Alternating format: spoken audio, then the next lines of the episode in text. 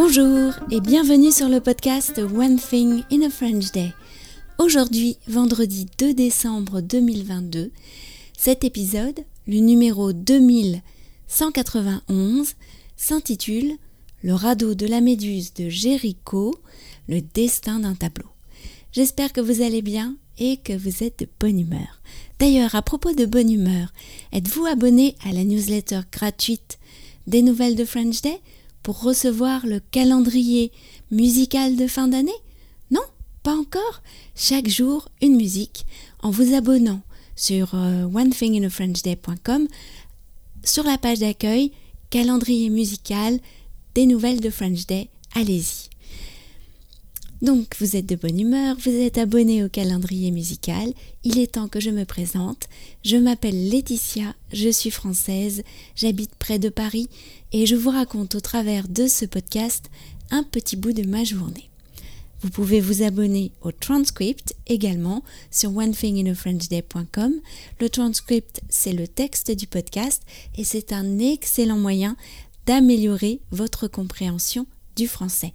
Le transcript existe en deux versions, le texte seul à 3 euros par mois ou le texte euh, en version enrichie avec des notes culturelles, du français naturel, des expressions utiles ou encore des photos à 5,90 euros par mois. C'est également sur le site du podcast. Une dernière chose pour vous dire que lundi, exceptionnellement, il n'y aura pas d'épisode de podcast, nous nous retrouverons donc mercredi prochain. Le radeau de la méduse de Jéricho, le destin d'un tableau. Nous en étions restés au fait qu'Eugène de la Croix avait été subjugué par le tableau de Jéricho. Il se rendait d'ailleurs régulièrement à l'atelier du peintre alors qu'il y travaillait. Si vous regardez La liberté guidant le peuple, un tableau de Delacroix que vous connaissez certainement pour sa Marianne au bonnet phrygien. Vous remarquerez que Delacroix s'est inspiré du radeau de la Méduse pour la composition de son tableau.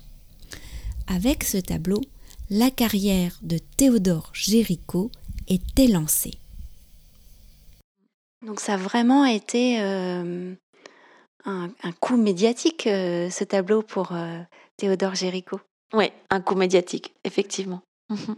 Oui, avant de parler de l'histoire du tableau, il y a une menace qui pèse en ce moment euh, sur ce tableau. Est-ce que tu pourrais nous expliquer ça? Alors, pas, tout, pas, pas tous les spécialistes sont d'accord entre eux. Mais apparemment, euh, Théodore Géricault a utilisé euh, du bitume pour ses brins. Et c'est quelque chose en fait qui fait craquer le tableau. Et petit à petit, il s'assombrit. Et là, là on, ne peut rien faire en fait. Et donc les couleurs sont en train de disparaître. On voit de moins en moins bien ce qui, ce qui a été peint. Donc il faut vite aller le voir au Louvre. Est-ce que toi, c'est un tableau euh, qui te plaît? Je ne sais pas si c'est un tableau qui me plaît parce que je suis. Enfin, la peinture classique n'est pas quelque chose qui me touche. J'aime mieux euh, plutôt la peinture moderne, mais euh, mais effectivement, je trouve que c'est incroyable. Cette histoire, toute cette, toute cette recherche qu'il a faite, tout ce temps qu'il a mis, toute cette passion qu'il a mis là-dedans. Et le sujet, il est, il est effectivement percutant. Il vient, il vient nous questionner. Euh, sur, aussi sur notre finitude, sur, euh, sur nos comportements en fait. Euh. Et le tableau, il a quand même eu la médaille d'or du salon. Ensuite, le tableau va partir en Angleterre, il sera exposé en 1820 à l'Egyptian Hall de Piccadilly. Et là, il va avoir beaucoup de succès parce qu'on entre dans une période, justement, tu, tu parlais du, du modèle Joseph qui se trouve, euh, c'est lui qui est le plus haut et qui tend euh, comme ça le petit drapeau, nous sommes là. Et, ce monsieur est noir.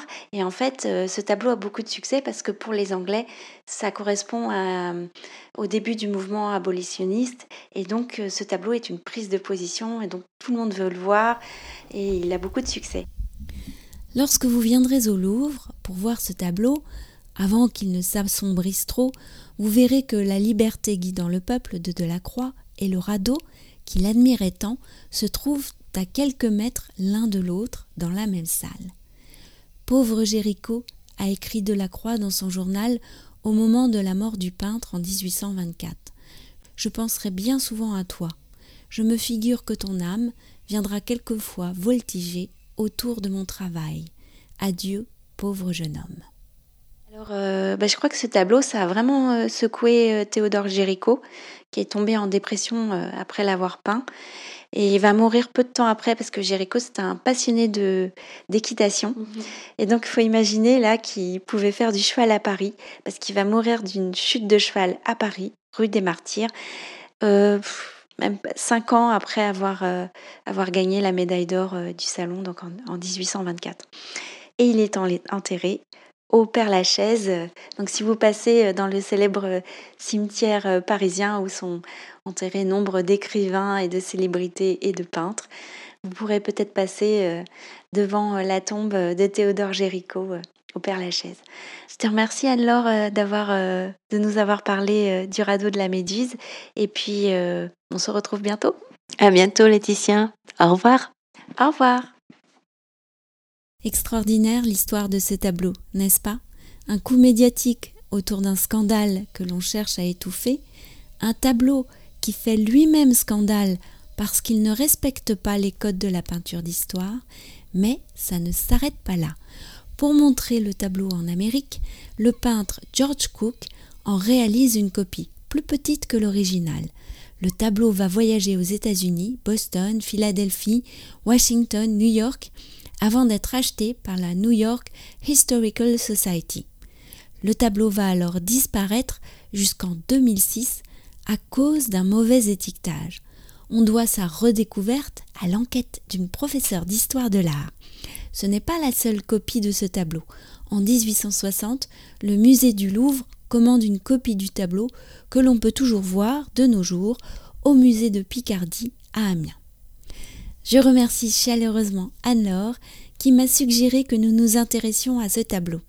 Nous sommes allés le voir ensemble au Louvre avec nos filles, ravis de voir en vrai ce tableau au sombre destin dont elles avaient entendu parler en classe. One Thing in a French Day, c'est fini pour aujourd'hui. Je vous retrouve donc mercredi prochain, puisqu'il n'y a pas d'épisode lundi exceptionnellement. En attendant, je vous souhaite de passer un très bon week-end et je vous dis à très bientôt pour un nouvel épisode du podcast. Au revoir